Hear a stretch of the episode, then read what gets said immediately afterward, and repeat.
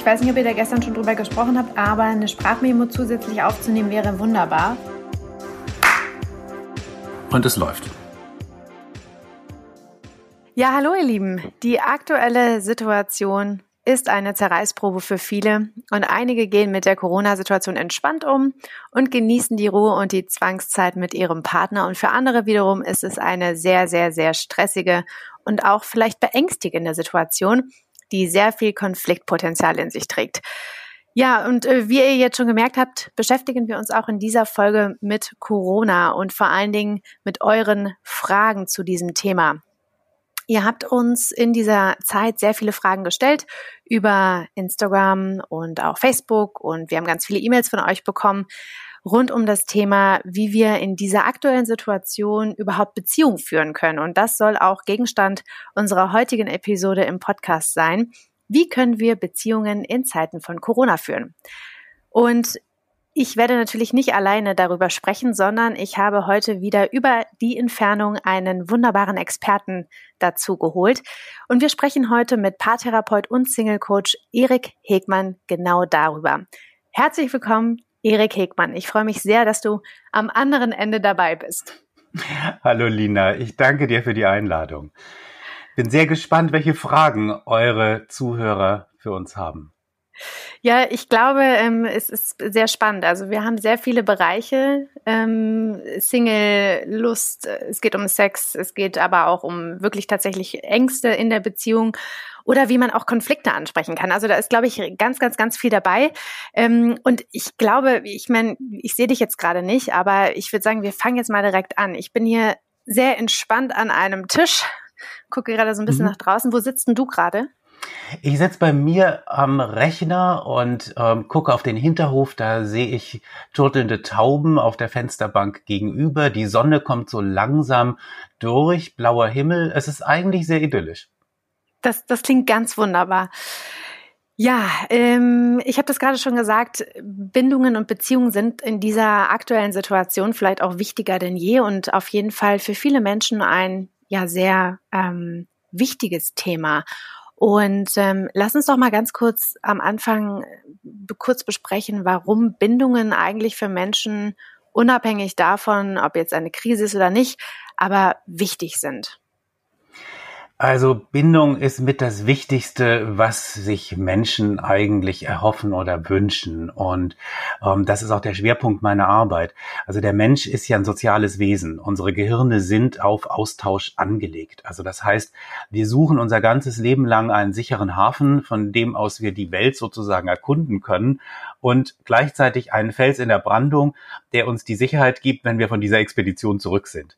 Und die Bindungstheorie von äh, John Bowlby beispielsweise sagt ja auch, Babys können ohne Bindung nicht überleben. Und aus diesem Grund ist Bindung das, was uns ja unser Leben lang antreibt. Und was macht es damit uns, wenn wir diese Bindung, also die Beziehung zu Menschen vielleicht nicht so ausleben können, wie wir eigentlich wollen? Also ganz klar, die Menschen leiden darunter. Und zwar ist das sehr, sehr schmerzhaft. Es gibt ja jetzt auch vermehrt Forschung über Einsamkeit. Beispielsweise haben manche Länder und Metropolen bereits richtige Einsamkeitsbeauftragte. Nun, ähm, Singles sind ja jetzt nicht per se einsam. Sie haben vielleicht keinen Partner, aber sie haben ja häufig doch ein sehr starkes soziales Netz, das heißt also viele Freunde. Ähm, wirklich leiden tun eben dann tatsächlich die Alleinstehenden, häufig ältere Alleinstehende, verwitwet, ohne Familienanschluss. Die Freunde sind vielleicht weggezogen oder schon verstorben und solche Menschen vereinsamen dann wirklich. Ähm, ich denke, da hilft jetzt tatsächlich das Internet. Wir sind ja mittlerweile 24 Stunden am Tag dank dem Smartphone online. Und wahrscheinlich ist es jetzt wirklich ein Segen, dass dort, wo wir uns aufhalten, auch wenn es nur virtuell ist, wir tatsächlich auch Kontakte knüpfen und ja auch vertiefen können. Und damit können wir dieser Einsamkeit wirklich was entgegensetzen. Und wie ist es denn, wenn man tatsächlich einsam ist? Also was kann das denn auch mit uns machen? Also psychologisch gesehen, aber auch vielleicht physisch gesehen. Also welchen Einfluss kann Einsamkeit haben? Weil du hast gerade schon gesagt, vor allen Dingen Ältere sind davon betroffen, die alleine stehen, aber die wiederum haben vielleicht jetzt auch nicht so ähm, ja, den Internetzugang und sind täglich mit ihrem Smartphone ähm, zugange. Also was kann das tatsächlich für Folgen haben? Also die Folgen sind natürlich sehr weitreichend und ich denke, die werden uns auch eine Weile noch beschäftigen. Wenn ich jetzt Beratungen durchführe, also egal welches Paar es ist oder auch ob es ein Single ist, alle sagen, Corona beschäftigt sie. Das heißt, Corona macht ihnen Angst um sich selbst, um die Partner, die Freunde, die Eltern oder die Großeltern. Und das ist wirklich Stoff, aus dem Traumata gewoben sind. Ne? Denn Angst vor Alleinsein ist jetzt ganz tief in uns vergraben.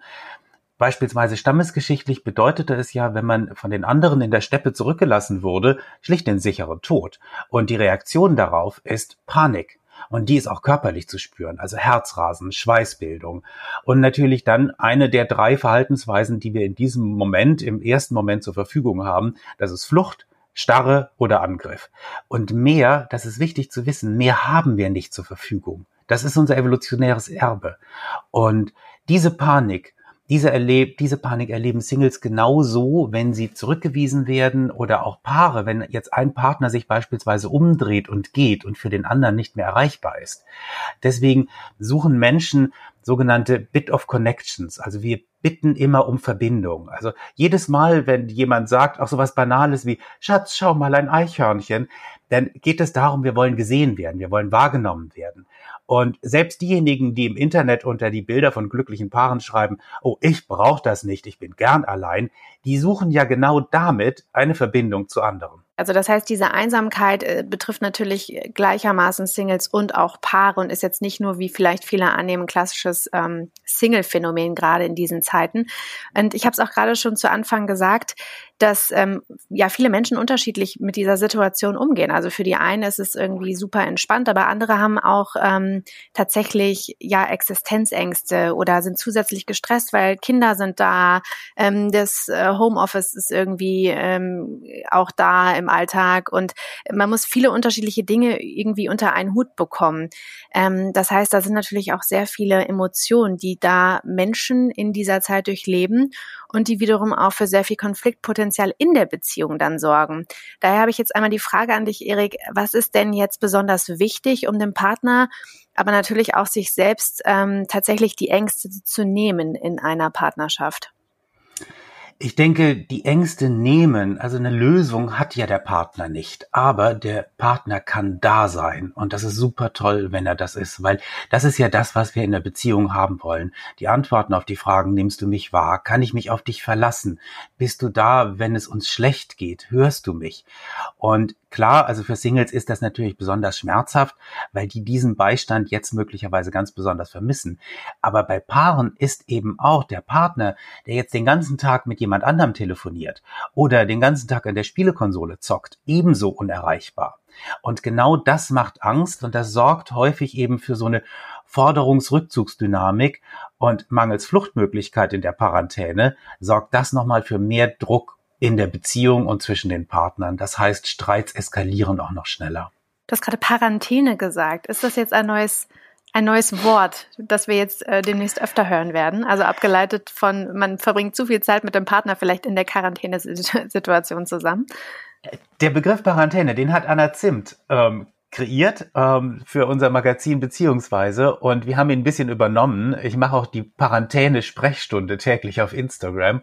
Ähm, ich finde den Begriff sehr schön, auch wenn er natürlich ja schon ein Stück weit auch etwas ironisch ist, weil eigentlich beklagen die meisten Paare ja, dass sie zu wenig Zeit miteinander verbringen. Jetzt haben sie genug Zeit und dann ist es ihnen auch nicht recht. Nein, natürlich führt es einfach schon zu Konflikten.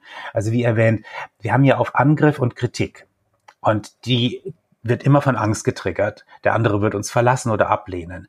Und auf, darauf haben wir nur drei unterschiedliche Ausprägungen. Flucht, Starre und Angriff. Flucht fällt weg. Also bleiben Angriff und dann eskaliert der Streit. Oder eben Starre, aber damit ist dann der Partner nicht mehr erreichbar und dann wird sich der zurückgewiesene Partner erst recht Mühe geben. Also was meine ich damit? Ich höre oft in der Beratung so Sätze, also wenn ich nicht lauter werde, dann hört er mich nicht. Oder und wenn ich sie dann nicht festhalte, dann flüchtet sie vor mir.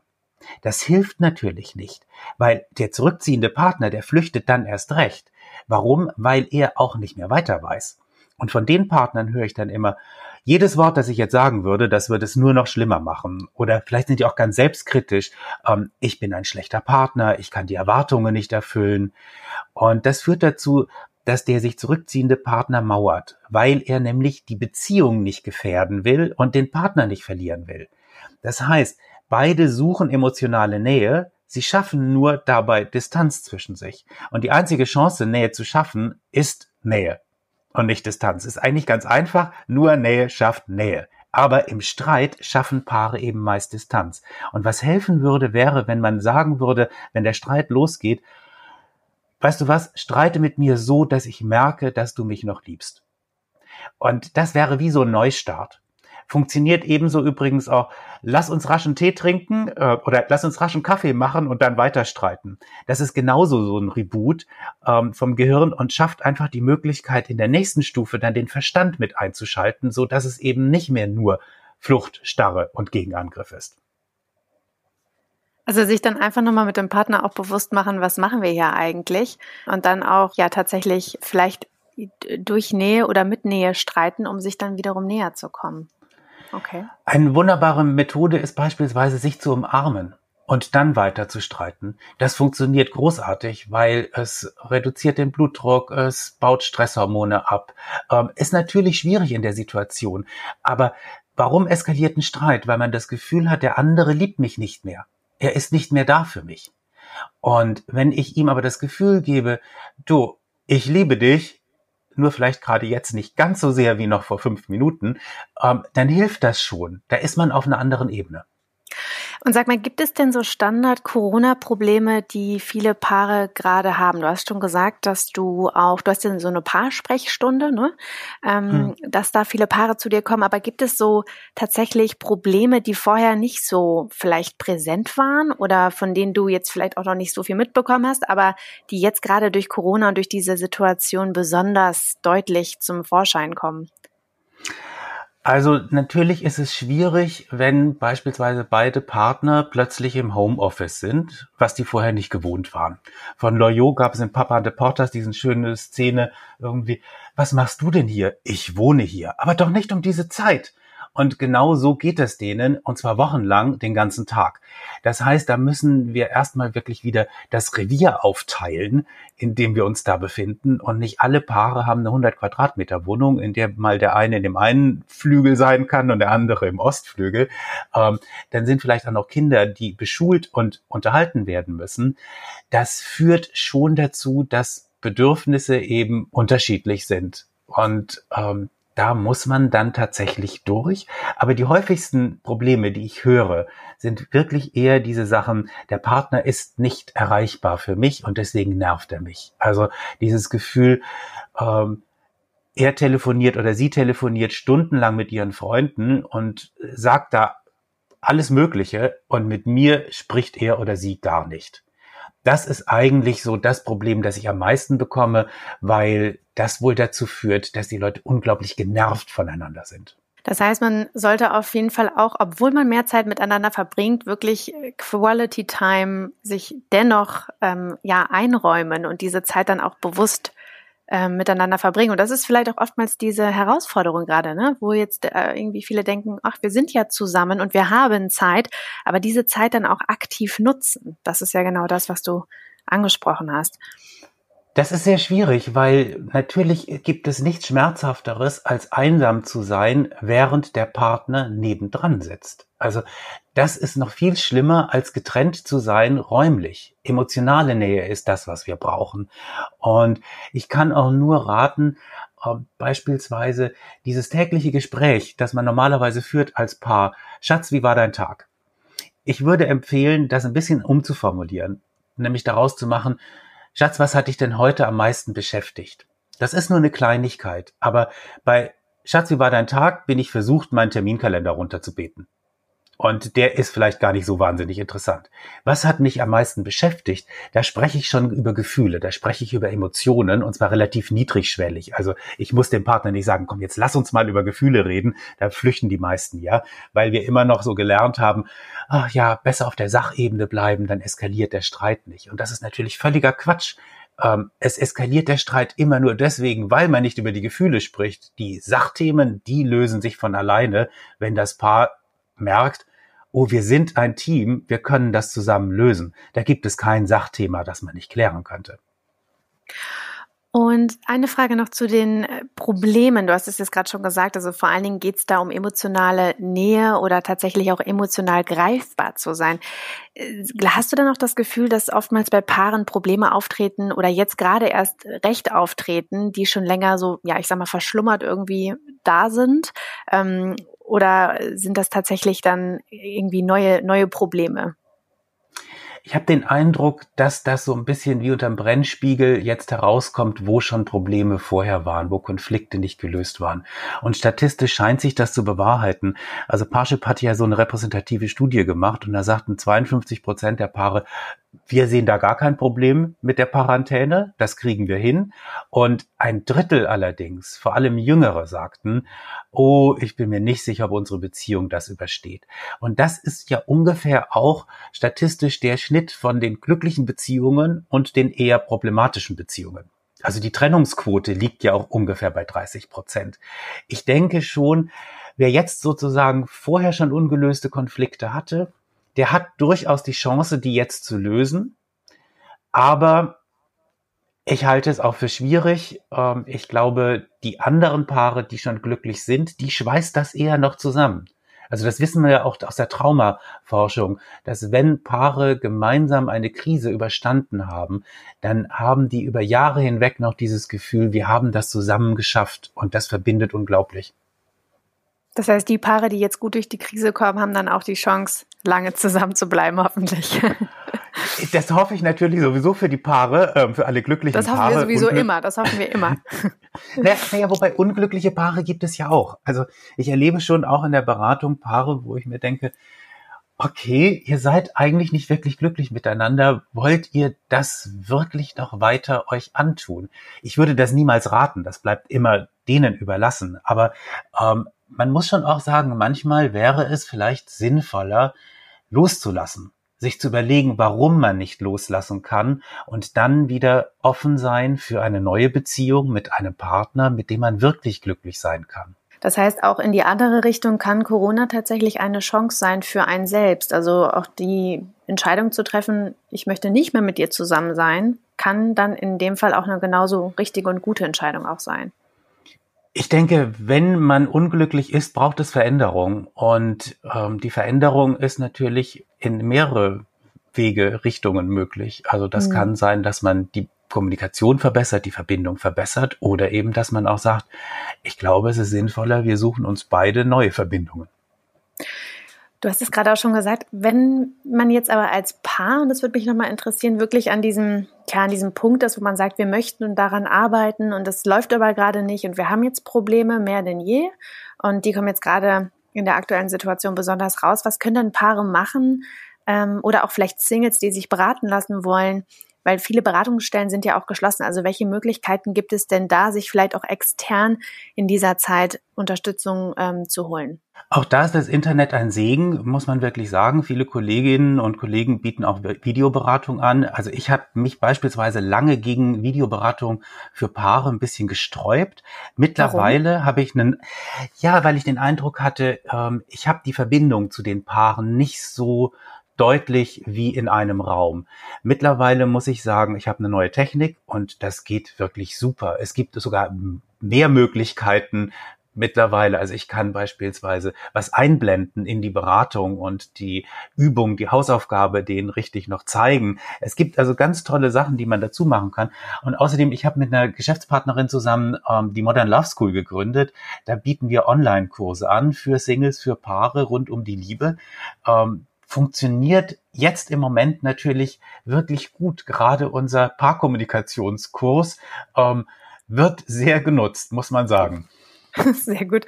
Das heißt, Modern Love School, das äh, könnt ihr da draußen alle Zuhörerinnen und Zuhörer einmal auschecken und ähm, ja, mal, mal gucken, ähm, was, was Erik da vielleicht mit euch ähm, bespricht und welche Tipps er euch da an die Hand geben kann. Ähm, vielen Dank erstmal dafür. Ähm, wir haben jetzt gerade schon so ein bisschen das Thema angeschnitten, aber eigentlich noch nicht wirklich drüber gesprochen. Und zwar ist ja oftmals auch das Thema Lust und Sex in der Situation, ähm, in der Quarantäne oder Parantäne, so wie du es genannt hast, ähm, tatsächlich auch sehr wichtig. Wir haben da auch vor allen Dingen zu diesem äh, Thema sehr viele Nachrichten bekommen. Also äh, wie erzeuge ich Romantik, wenn man jetzt plötzlich so viel Zeit auf engem Raum verbringt ähm, oder auch mit einer Fernbeziehung. Ne? Also wie kann man mhm. da das Liebesleben aktiv gestalten? Das heißt, äh, lass uns doch mal jetzt vor allen Dingen über das Thema Liebe, Lust und Sex in Corona-Zeiten sprechen. Ähm, Erstmal vorweg, ähm, ist es denn tatsächlich so, Erik, dass Paare in Corona-Zeiten aktuell mehr Sex haben denn, als denn je, als vorher? Also so richtig ähm, gemessen wurde das noch nicht, aber der Eindruck ist wohl so, dass ja. Und ähm, die Verkaufszahlen von Kondomen sind nach oben gegangen. Nicht nur Toilettenpapier, nicht nur Mehl. Die Menschen haben offensichtlich auch Kondome gekauft, was mich sehr freut. Insofern ja, sicherlich Stress ist ein Lustkiller, aber wenn ich die Quarantäne nicht als Stress erlebe, dann ist das wahrscheinlich sogar noch ein Liebesturbo. Denn jetzt darf man auch nicht vergessen, also die Paare haben schon Angst durch die Bedrohung von außen. Und Sex ist ja nicht nur Lust und Leidenschaft, das natürlich Gott sei Dank auch, aber Sex ist ja auch Kommunikation. Also bevor Menschen sprechen konnten, haben sie sich ja schon angefasst und damit gesagt, du bist okay, von dir lasse ich mich gerne anfassen und umgekehrt. Und das bedeutet, das schafft Bindung auch und gibt Sicherheit. Das ist das, was Menschen jetzt in der Beziehung natürlich vom Partner wünschen. Und Sex ist dafür eine ganz großartige Methode. Und sorgt denn Sex auch in diesen Zeiten vielleicht für, ja, so, ich sag mal, Stabilität? Also ist das Unbedingt, vielleicht auch irgendwie eine, ja. eine, ein Kommunikationstool, um auch, also Stabilität in Form von vielleicht auch so ein bisschen die Kontrolle zurückzuerlangen, weil wir wissen ja alle jetzt gar nicht, wie die Situation ausgeht und wie lange sich diese Situation noch weiterträgt. Aber ähm, im, im Sex kann man dann ja tatsächlich ähm, ja wieder mit dem Partner zumindest so ein Stück Kontrolle zurückbekommen. Davon wie, bin ich überzeugt. Wie siehst du das? Ja. ja, davon bin ich auch überzeugt. Also ich glaube ja, Rituale geben uns definitiv halt in Krisen und erotische Rituale gehören da genauso dazu. Und ich glaube auch gerade, wenn man sich jetzt viele Sorgen macht, der Kopf also die ganze Zeit beschäftigt ist, es hilft ungemein, dann den Körper zu spüren. Das ist wirklich ein Zeichen, dass wir am Leben sind. Und abgesehen davon, Sex ist natürlich, wissen wir alle, gesund, gibt Geborgenheit, baut Stress ab, also ähm, als zu. Aber wie ist es denn jetzt, wenn Paare also es gibt ja, hast du gerade gesagt, es gibt Paare, die vielleicht mehr Sex haben, aber vielleicht auch weniger. Wie kann man denn jetzt, wenn man schon, und wir sind jetzt ja so ein paar Wochen tatsächlich in dieser Zwangsisolation, wie kann man denn vielleicht auch ja, ich sage jetzt mal so ein bisschen den Corona-Trott durchbrechen. Also ähm, wenn man jetzt nicht mehr plötzlich so Lust hat, ja, also äh, und ja, was kann man da, was kann man dagegen tun, um vielleicht auch mal wieder einen neuen Schwung irgendwie ähm, in das Liebesleben reinzubekommen? Also ich denke, ganz wichtig ist, sich auszutauschen über diese Sorgen und Ängste, die man da hat. Und äh, zu einer glücklichen Sexualität, befriedigenden Sexualität eines Paares gehört dazu, sich über die Wünsche und Fantasien auszutauschen. Und wenn ich jetzt schon in der Situation bin, dass ich sowieso mehr über Emotionen rede in meiner Beziehung, warum das nicht nutzen und auch ein bisschen mehr über Fantasien reden? Weil nur ein Paar, das über Fantasien redet, kann diese Fantasien auch zusammen ausleben. Das darf man nicht vergessen. Also wenn ich darüber nie rede, dann kann ich die auch nicht gemeinsam erleben. Und das hat ganz viele Möglichkeiten vom Rollenspiel bis hin zu neuen Spielsachen. Also man kann viele Dinge ausprobieren. Jetzt ist die Gelegenheit, auch über solche Dinge zu reden. Um, du hast es gerade schon gesagt, dass man auch mal Fantasien teilt, vielleicht aber auch ja, Muster durchbricht oder auch neue Vorlieben entdeckt und, und die sich ja auch ändern. Das heißt, ähm, Krisenzeiten sind ja auch immer Chancen im Prinzip, ne? Dinge nochmal irgendwie zu hm. hinterfragen. Hm. Was würdest du denn da jetzt konkret machen? Weil es sagt sich ja oftmals so leicht, ja, rede mal über deine Fantasie. Ähm, aber wie kann man das am besten ansprechen? Wenn ich mir jetzt vorstelle, man ist wirklich mit dem Partner die ganze Zeit zusammen, wie kann ich dieses Gespräch eröffnen? Ich glaube, es gibt ganz viele Möglichkeiten dafür. Die muss man natürlich ein bisschen suchen. Aber wenn jetzt Paare auf dem Sofa sitzen und eine Serie nach der anderen bingen, ich bin mir sicher, da gibt es auch irgendwann mal eine erotische Szene. Und das kann das Stichwort sein, um das Thema anzusprechen. Ähm, es gibt genug Bilder in den sozialen Medien, die ein Stück weit erotisch sind. Man kann mal sagen, oh, das gefällt mir gut, die finde ich sexy, ihn finde ich toll. Ähm, es gibt so viele Möglichkeiten und Anlässe. Was ich auch nicht für glücklich halte, ist tatsächlich jetzt den Holzhammer rauszuholen, zu sagen, jetzt lass uns mal über Sex reden, wir haben da ein Problem da flüchtet fast jeder ganz automatisch und dann eben ohne Fluchtmöglichkeit wird das nix, dieses Gespräch niedrigschwellig anfangen. Und ansonsten, es hilft immer kuscheln, kuscheln und kuscheln und knutschen und dann gucken, was daraus noch entstehen kann. Ähm, wenn man sich dabei fallen lassen kann, passiert fast immer noch ein Schritt mehr. Und was kann man denn aber machen, wenn jetzt der eine Partner tatsächlich mehr Lust hat als der andere Partner? Und sich das jetzt so, ich sag mal so durchzieht. Weil überreden ähm, ist natürlich dann auch schwierig und immer vielleicht dann nur bei dem, beim Kuscheln zu bleiben, ist dann für den einen Partner vielleicht auch schwierig. Also was kann man da machen? Also es ist in jeder Beziehung so, dass ein Partner häufiger Intimität initiiert als der andere diese Dynamik hat eigentlich jedes Paar. Und manchmal in gewissen Phasen wechselt das dann vielleicht, dass die Rolle sich ein bisschen verschiebt, aber man muss schon sagen, es ist meist so, dass einer häufiger initiiert. Und das Problem dabei ist, wenn der andere die Zurückweisung nicht sehr respektvoll und nicht sehr liebevoll macht, wird derjenige, der die Intimität initiiert, irgendwann mal keinen Bock mehr haben weil der will sich nicht weiter verletzen lassen. Und es geht darum, diese Zurückweisung wirklich mit Dankbarkeit zu versehen. Also wirklich dem anderen zu sagen, ich finde es super toll, dass du ähm, Lust auf mich hast. Das finde ich großartig. Ähm, es tut mir leid, nur ich habe jetzt gerade irgendwie keine. Das Ding ist, wir glauben ja immer, dass wir das persönlich nehmen müssen, wenn Bedürfnisse nicht gleichzeitig von beiden Partnern genauso sind. Und das ist letztlich sehr albern. Also wir würden auch unserer Partnerin oder unserem Partner niemals übel nehmen, wenn der nicht im gleichen Moment wie wir Hunger hat. Weshalb nehmen wir es persönlich, wenn es um Sex geht? Weshalb glauben wir, ähm, daraus etwas machen zu müssen? Das heißt, wenn du mich wirklich lieben würdest, dann hättest du im gleichen Moment Lust auf mich wie ich auf dich. Das ist gar nicht möglich. Und es geht darum, wirklich das respektvoll zu machen, den anderen nicht zu frustrieren und ihm trotzdem liebevoll zu zeigen, ja, ich mag dich, ich liebe dich, ich habe nur jetzt gerade keinen Bock auf Sex. Ich finde diese Analogie mit dem Essen ähm, tatsächlich sehr, sehr treffend, weil ich habe da so noch nie drüber nachgedacht. Aber was ist denn tatsächlich, wenn jetzt ähm, ja der eine Partner über eine wirklich längere Zeit immer wieder sagt, nee, ich möchte das nicht, ich finde es zwar total toll, aber und eigentlich habe ich ja Lust und ich liebe dich auch, aber jetzt gerade ist es irgendwie zu stressig und ich kann mich nicht richtig fallen lassen. Ähm, ist es dann nicht irgendwie demotivierend und und ja, also was kann man denn wirklich machen, wenn es über so eine lange über so eine längere Zeit geht? Also wenn das jetzt nicht nur einmal passiert oder vielleicht zweimal, dass man zurückgewiesen wird, sondern gefühlt immer ähm, eine, eine gewisse Zeit. Also dieses gefühlt immer ist natürlich dann sehr schwierig und ähm, da muss das Paar sich natürlich auch mal zusammensetzen und sich überlegen, wie es damit umgehen kann. Denn beide Bedürfnisse sind ja gleichberechtigt. Das heißt, auch derjenige, der mehr Lust hat, dessen Bedürfnis ist genauso gleichberechtigt wie das der anderen Person.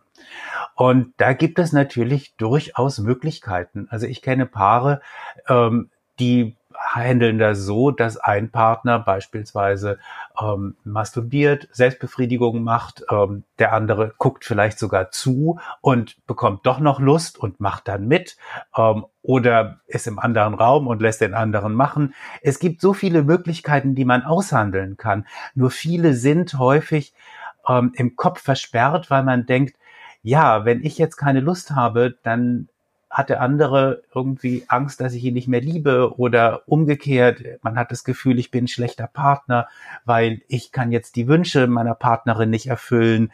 Ähm, eigentlich müsste ich doch. Und nichts killt Libido gründlicher als Stress und Leistungsdruck.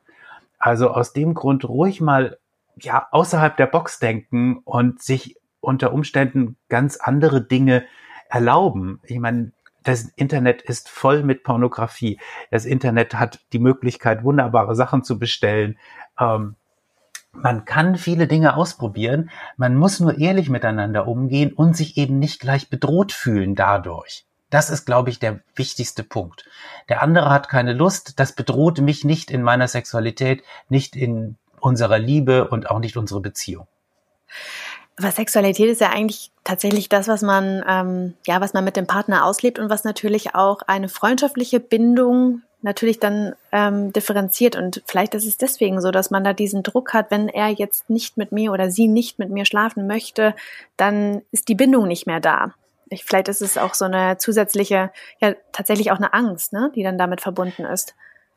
Die Angst ist ganz sicherlich damit verbunden und da sind wir bei dem gleichen Thema wie vorhin bei der Paarkommunikation. Wenn ich die Angst habe, die Verbindung zu verlieren zu meinem Partner, dann reagiere ich eben meistens entweder mit mehr Druck, mit mehr Nachdruck, äh, woraufhin der andere sich noch mehr zurückzieht, oder ich lasse es irgendwann mal sein. Und es gibt aber dazwischen noch ganz viele Möglichkeiten, die man aushandeln kann. Ähm, es gibt äh, von einem Psychotherapeuten einen schönen Satz, der heißt, man kann als Paar alles verhandeln. Und das stimmt. Man kann auch Sex verhandeln. Man muss nur kreativ sein. Erik, du hast es gerade schon gesagt, ähm, wir haben zum Thema Masturbation nämlich noch eine Frage bekommen, und zwar Self-Pleasure trotz Partner.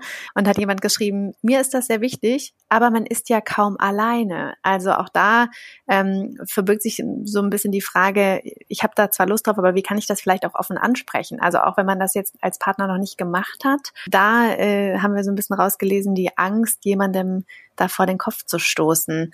Ähm, was würdest du da raten? Also wie kann man da das ganz geschickt ansprechen? Also ich denke tatsächlich, da muss man den Mut natürlich haben, wirklich die Bedürfnisse, die eigenen anzusprechen. Die Frage ist ja immer, wie man das macht. Auf alle Fälle so, dass der andere sich eben nicht bedroht fühlt, dass der andere nicht das Gefühl hat, okay, ähm, ich bin überflüssig oder ähm, ich habe das nicht gut genug gemacht und das kann sie oder er alleine besser. Das ist ja nicht das Gefühl, das man hier vermitteln will, sondern man will sagen, ich habe da ein bestimmtes Bedürfnis und das würde ich gerne jetzt erfüllen und tatsächlich brauche ich dich dazu gerade im Moment nicht. Ähm, ich kann mir vorstellen, dass beispielsweise es für viele Paare funktionieren kann, ähm, wenn sie beispielsweise mit Spielsachen arbeiten, dass diese Spielsachen bekannt sind, dass beiden diese Sachen vertraut sind, dass sie beide damit gemeinsam schon sozusagen gearbeitet haben, ähm, dann fühlt man sich dadurch wirklich nicht mehr so bedroht. Denn man weiß ja, was da passiert. Man hat es gesehen, man hat es gespürt und äh, man weiß auch, wie die andere Person darauf reagiert. Das ist dann weniger bedrohlich und für den, für den Selbstwert äh, womöglich ähm, erniedrigend, als wenn man in seiner Fantasie da Dinge durchspielt, was da passieren könnte. Ich glaube, mhm. die, die Fantasie ist da viel grausamer als die Wahrheit. Ähm, und im Zweifel ist es schon auch so, das kriege ich von vielen Paaren mit, wenn ein Partner anfängt, das häufig den anderen dann doch so erregt, dass der eher an der Tür kratzt und mit dazukommen möchte. Okay, also in diesem Falle einfach mal ausprobieren und gucken, was passiert für alle diejenigen, die das noch nicht gemacht haben. Ähm, und äh, ja, also Masturbation ist natürlich nicht nur für Paare, sondern vor allen Dingen eben für Singles. Da haben wir jetzt ein bisschen weniger drüber gesprochen. Oftmals die einzige Möglichkeit oder Art, ähm, Sex zu haben in dieser ähm, Isolationszeit. Ähm, wir haben auch dazu ganz, ganz, ganz viele Fragen bekommen. Also gerade zum Thema, wo lerne ich jetzt am besten jemanden kennen oder kann man auch eine ernsthafte Beziehung finden in dieser Zeit? Ähm, wir haben ganz am Anfang dazu gesprochen, dass Singles da jetzt einen längeren Atem brauchen, weil einfach diese Bindung nicht da ist und weil wir natürlich auch nicht real körperlich daten können. Würdest du sagen, dass das vielleicht jetzt auch ein Vorteil ist für Singles oder sagen wir mal für Menschen, die gerade keinen Partner an ihrer Seite haben?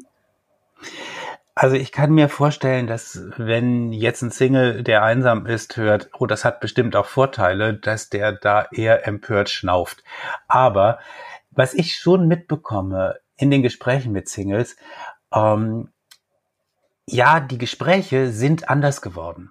Das heißt, klar, die Kontaktaufnahme funktioniert nahezu nur noch übers Internet, sei es jetzt irgendwie Tinder oder sei es Parship, das ist egal.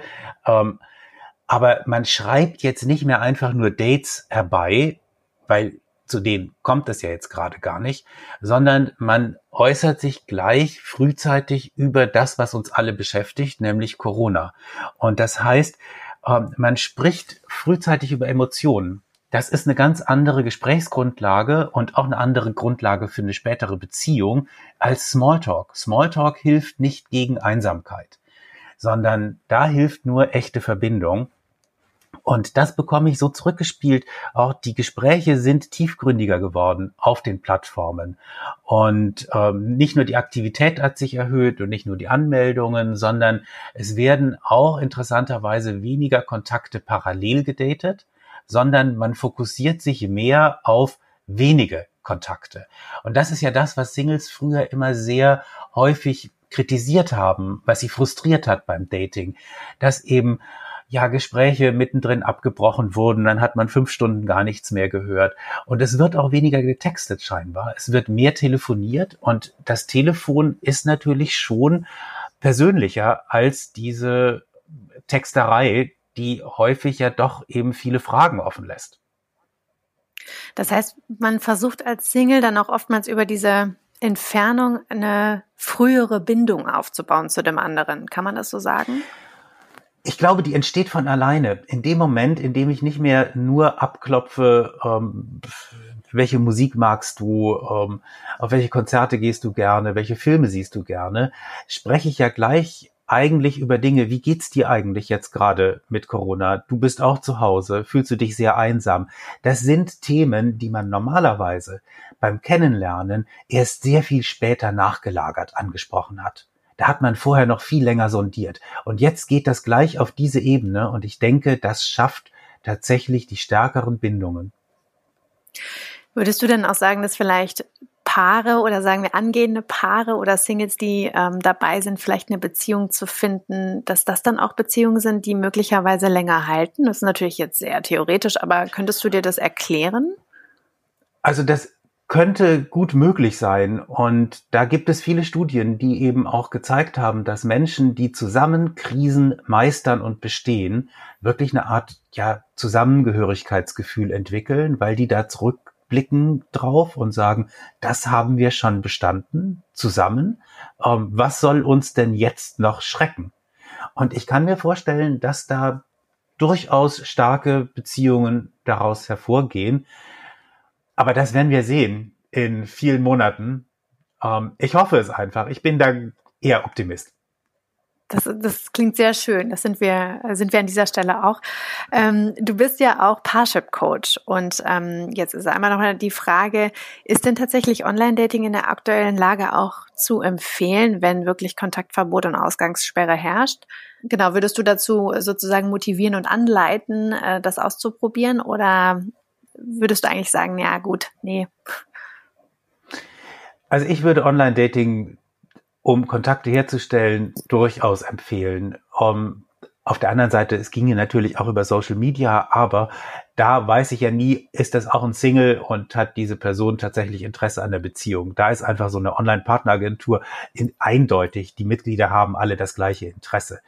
Und ich denke schon, man kann sich wirklich gut kennenlernen. Man kann ja eben auch telefonieren. Es gibt Videotelefonie im System. Da muss man auch seine Telefonnummer nicht preisgeben oder irgendwelche äh, Namen, die man bei irgendwelchen anderen Dienstleistern hat, verwendet, sondern man kann da einfach drin bleiben im System.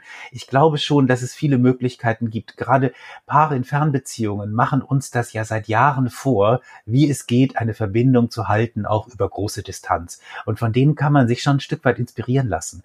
Also die sitzen ja auch da und machen ihre Date Nights zusammen, indem sie eben sich einen Film angucken gleichzeitig und währenddessen noch telefonieren. Ja, ist nicht gut für die Brandbreite, schon richtig, aber es schafft Verbindung. Und viele Clubs beispielsweise streamen ähm, Konzerte oder äh, Veranstaltungen, das kann man auch parallel machen.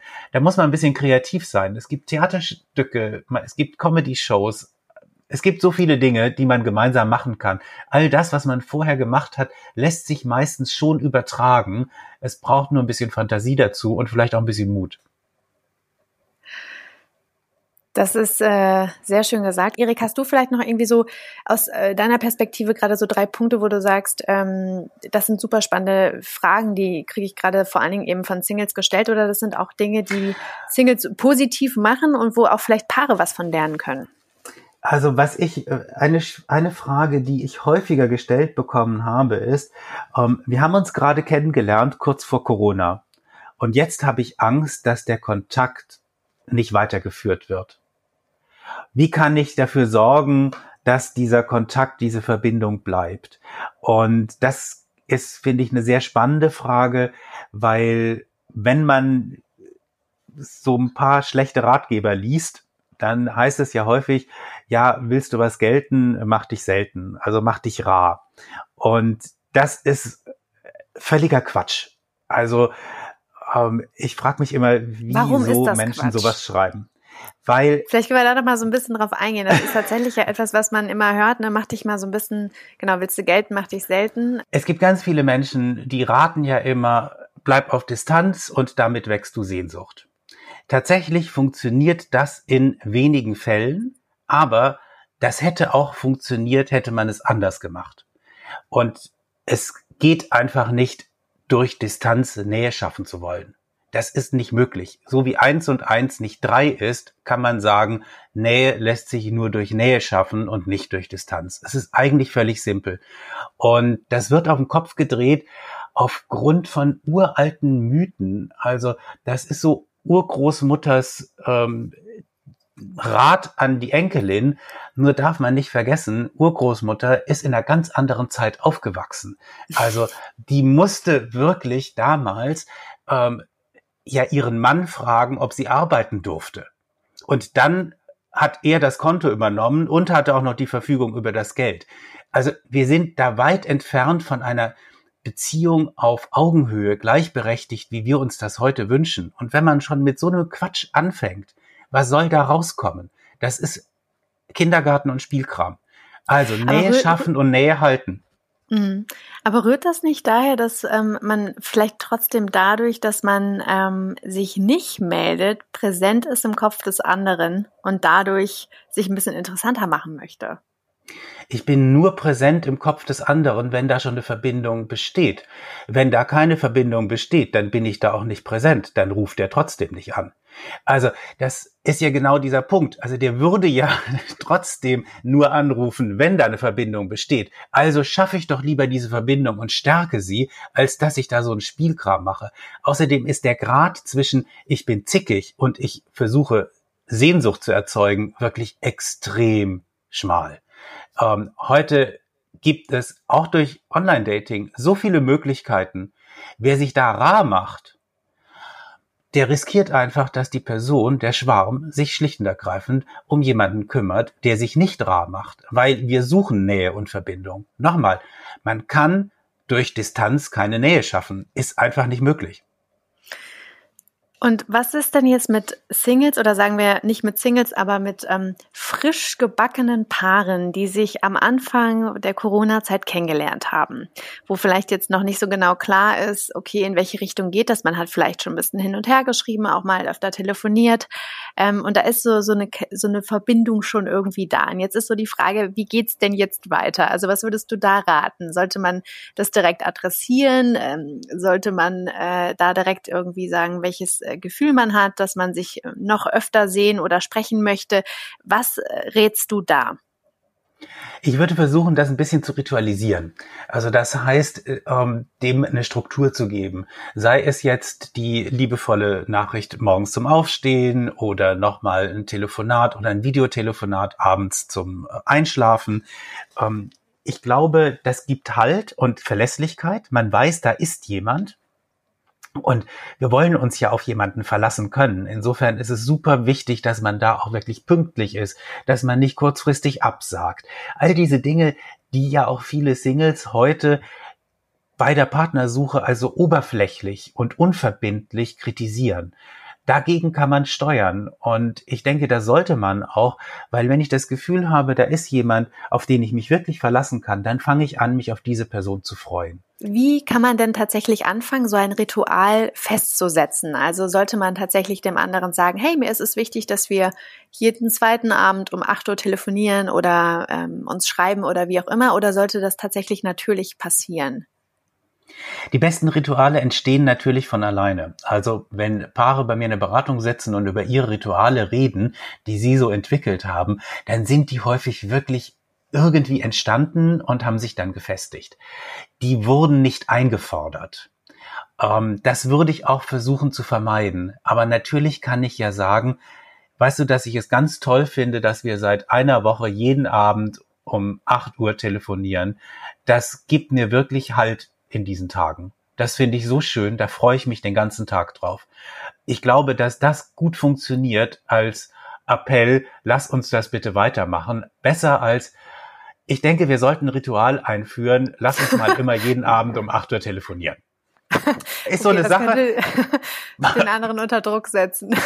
genau, genau. Und das, und ich denke, und ich denke, da, da wenn man, wenn man so respektvoll miteinander umgeht und das ein bisschen im Hinterkopf hat, dann geht man dem anderen auch nicht auf die Nerven und dann muss man auch nicht Angst haben, dass man zu viel macht.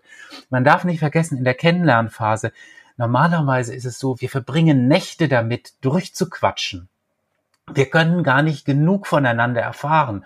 Ähm, wir hören gar nicht auf. Dann ist es plötzlich morgens um sieben. Und weshalb sollte das jetzt bei Interesse anders sein? Ähm, Menschen haben, glaube ich, häufig zu viel Angst, dem anderen auf die Nerven zu gehen. Ähm, das kann sein, dass sie das manchmal auch wirklich tun, aber dann sind es nicht die Themen, die den anderen interessieren, die man dann anspricht.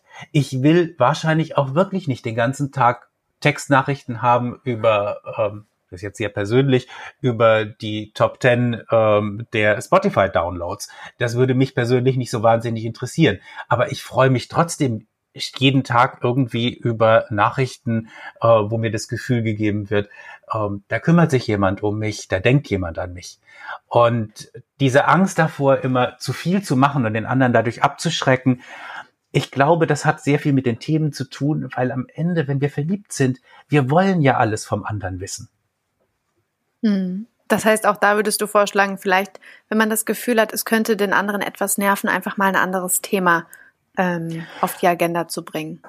Ja, beispielsweise. Ich glaube, die Frage, die sich ja auch damit oftmals ähm, oder die Frage, die damit oftmals einhergeht, ist ja wirklich, wenn man diese Bindung noch nicht hat, das hast du ja gerade angesprochen, ähm, das, was man ja eigentlich am Anfang einer angehenden Beziehung oder in, in der Kennenlernphase logischerweise hat, dass man sich öfter sieht, ähm, dass man den anderen auch ein bisschen spürt und die Mimik und so weiter. Das sind ja auch alles Dinge, die entscheiden darüber, mag ich den anderen oder nicht. Und ähm, wahrscheinlich ist das auch ähm, natürlich eine nicht natürliche Kennenlernsituation, weswegen man dann oftmals vielleicht auch Dinge tut, die man eigentlich sonst nicht machen würde und da vielleicht auch ein bisschen vorsichtiger ist. Könnte das auch so sein? Das kann ich gut verstehen. Natürlich ist man da vorsichtiger. Auf der anderen Seite geht man ja trotz alledem mit Videotelefonie ein geringeres Risiko ein als beispielsweise mit einem Date. Und ich finde sehr spannend, dass viele Menschen immer noch auf das Telefonat vor dem ersten Treffen verzichten. Die texten nächtelang durch, aber telefonieren nicht einmal. Ich glaube, dass das aber etwas ist, was sich durch Corona schon ein bisschen ändert. Dieses Smartphone, das wir ganz oft nur zum Texten benutzt haben, wird immer häufiger zum Telefonieren und für Videotelefonie benutzt. Dafür wurde es ja auch mal erfunden, also insofern nicht grundverkehrt. Und das schafft andere Gespräche. Es gibt schon einen Grund, warum sich die Großeltern so sehr darüber freuen, wenn sie in Videotelefonie die Enkel sehen. Wir freuen uns auch mehr darüber, den Partner oder die Partnerin ja von Angesicht zu Angesicht zu sehen. Das ist einfach so. Die Mimik, der Ausdruck, all das ist etwas, was eine Textnachricht nicht transportieren kann. Und viele Paare fangen ja auch an, über Textnachrichten beispielsweise Konflikte lösen zu wollen. Und meine persönliche nicht repräsentative Statistik sagt, die Chance, einen Konflikt per Textnachricht zu lösen, liegt bei null Prozent. Und ich würde es einfach lassen. Lieber anrufen, lieber sprechen, lieber Videotelefonie. Großartige Erfindung und es schafft einfach mehr Bindung.